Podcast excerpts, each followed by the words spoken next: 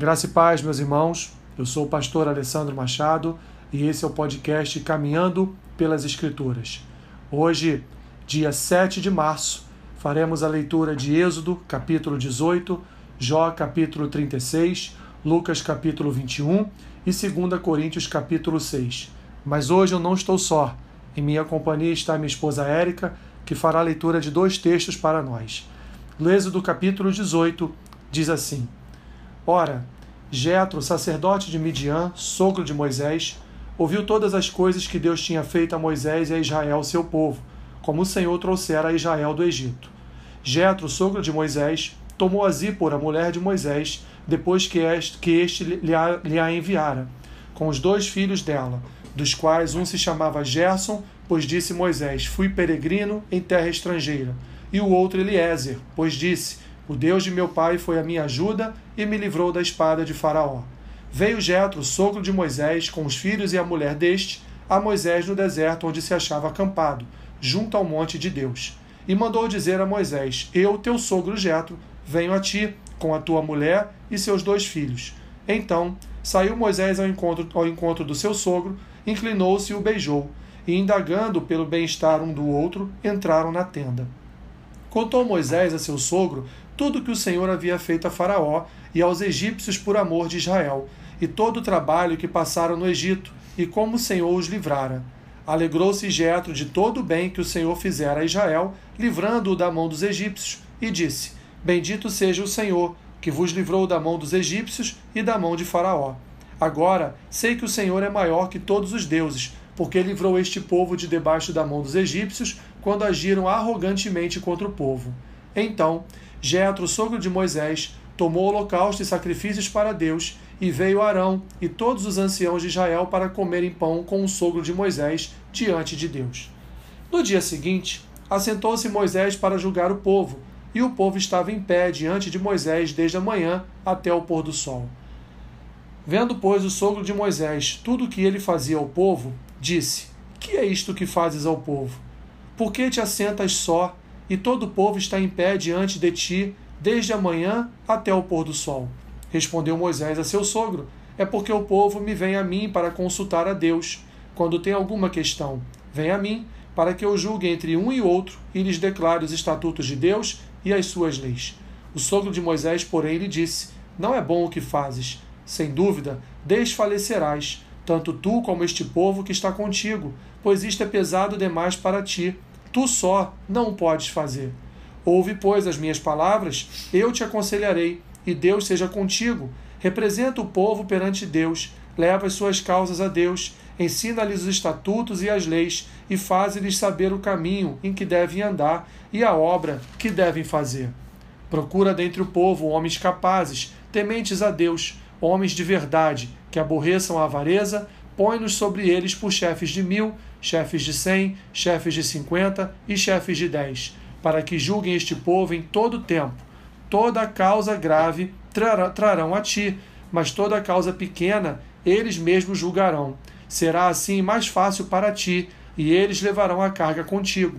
Se isto fizeres, e assim Deus te mandar, poderás então suportar, e assim também todo este povo tornará em paz ao seu lugar Moisés atendeu às palavras de seu sogro e fez tudo quanto este lhe dissera. Escolheu Moisés homens capazes de todo Israel e os constituiu por cabeças sobre o povo, chefes de mil, chefes de cem, chefes de cinquenta e chefes de dez. Estes julgaram o povo em todo o tempo. A causa grave trouxeram Moisés e toda a causa simples julgaram eles. Então se despediu Moisés de seu sogro e este se foi para a sua terra. Jó capítulo 36.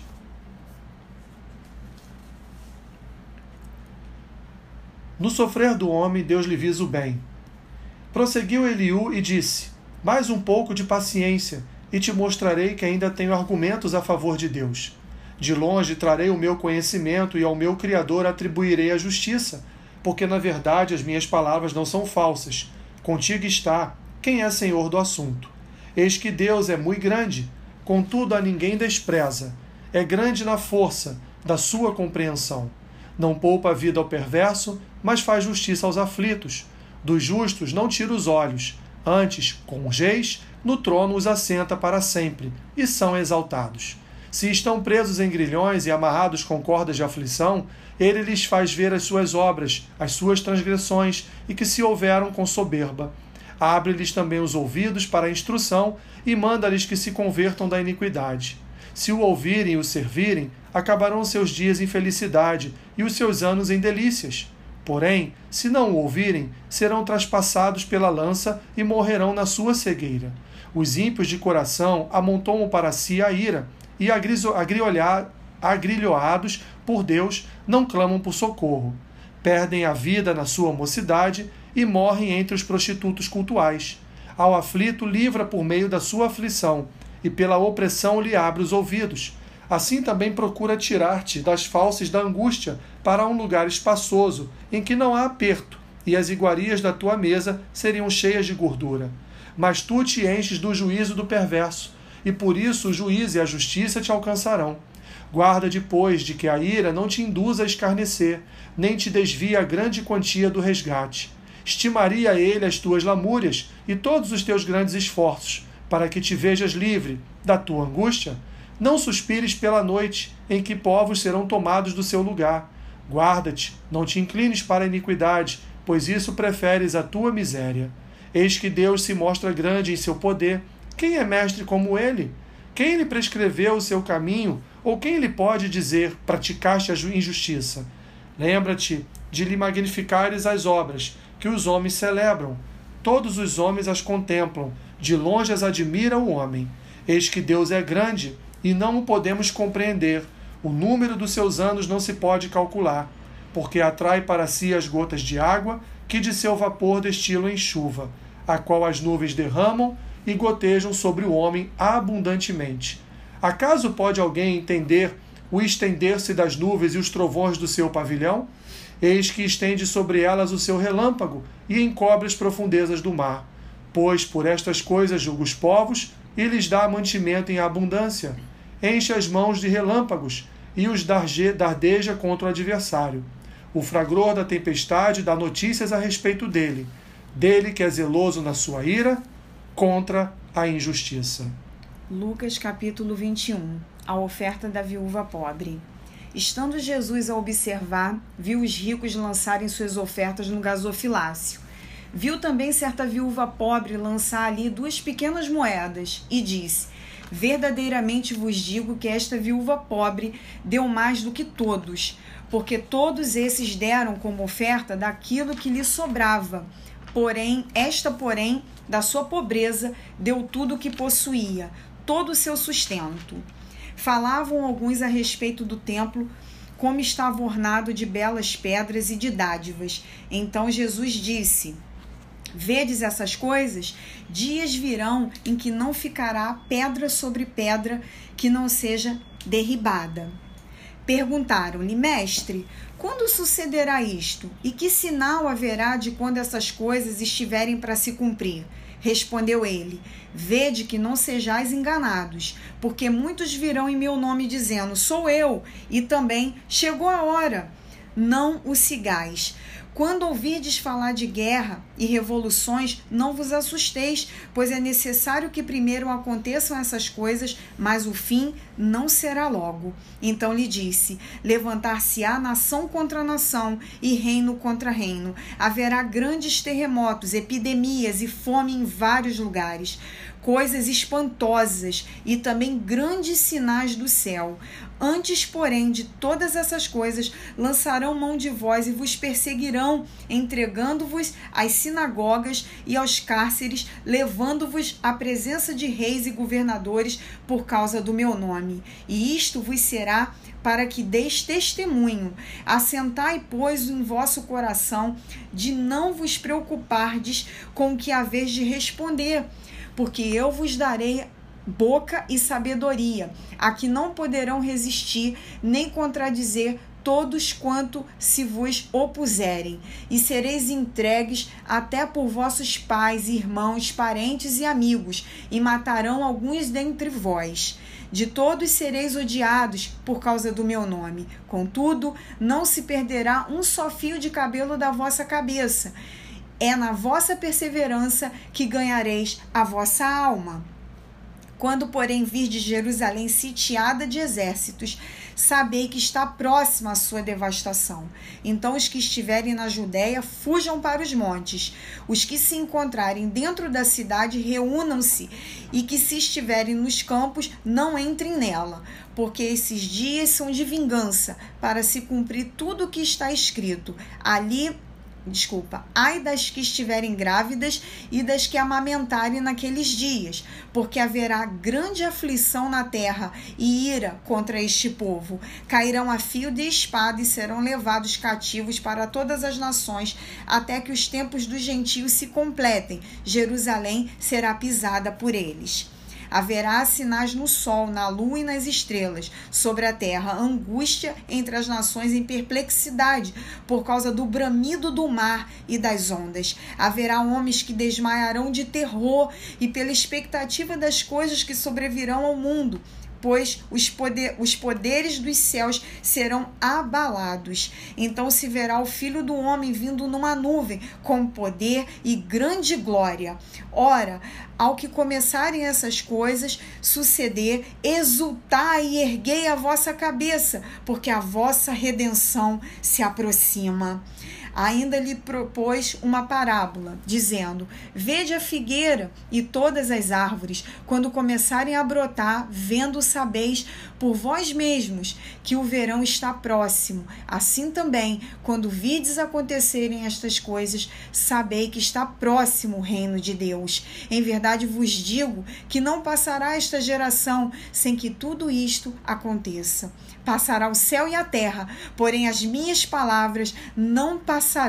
Acautelai-vos por vós mesmos, para que nunca vos suceda que o vosso coração fique sobrecarregado com as consequências da orgia, da embriaguez e das preocupações deste mundo e para que naquele dia não venha sobre vós repentinamente como um laço, pois há de sobrevir a todos os que vivem sobre a face de toda a terra.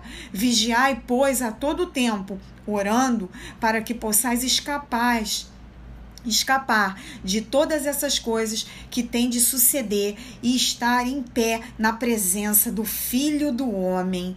Jesus ensinava todos os dias no templo, mas à noite saindo ia pousar no monte chamado das Oliveiras, e todo o povo madrugava para ir ter com ele no templo, a fim de ouvi-lo.